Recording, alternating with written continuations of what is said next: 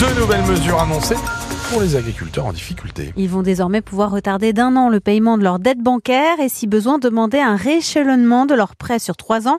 Annonce de Bruno Le Maire hier après avoir rencontré les représentants des banques et des assurances. Hier au Salon de l'Agriculture, le stand du géant laitier Lactalis où avait déjà été déversé du fumier samedi dernier a été envahi par des membres de la Confédération paysanne pour dénoncer des prix du lait trop bas et pas assez rémunérateurs pour les agriculteurs.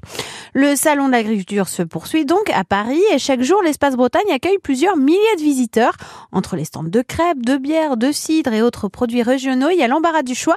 Et pour promouvoir les produits bretons, des dégustations sont organisées. Comme hier, Dylan Chaffrello, des badauds ont pu goûter des plats cuisinés par deux cuistots du lycée Briseux de Quimper qui ont reporté le défi des chefs organisé par la région Bretagne. Derrière les fourneaux, ça s'active. Au menu, un velouté de coco pimpollet et un dessert peu commun confectionné par Laetitia. Je suis en train de faire une madeleine façon Bama au rhum.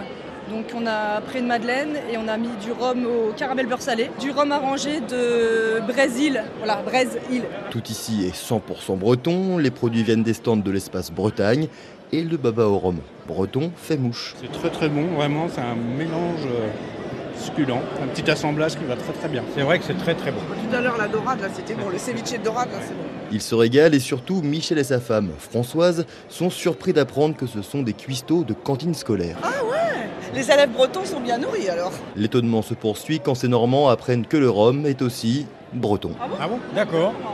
Ah bah, le rhum, c'est antillais, c'est martiniquais, ça vient des pays outre-mer.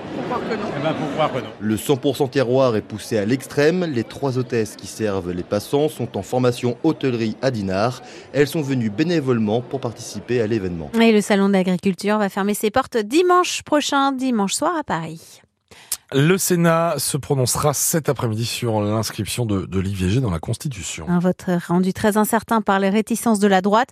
Pour être définitivement adoptée, la réforme doit être validée au mot près par une majorité de sénateurs, puis par les trois cinquièmes du Parlement réunis lors d'un congrès à Versailles.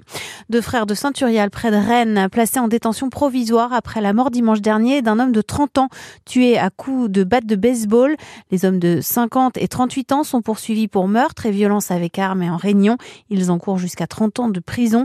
Une marche blanche est organisée samedi prochain sur les lieux du drame de la commune d'Ille-et-Vilaine en mémoire de la victime.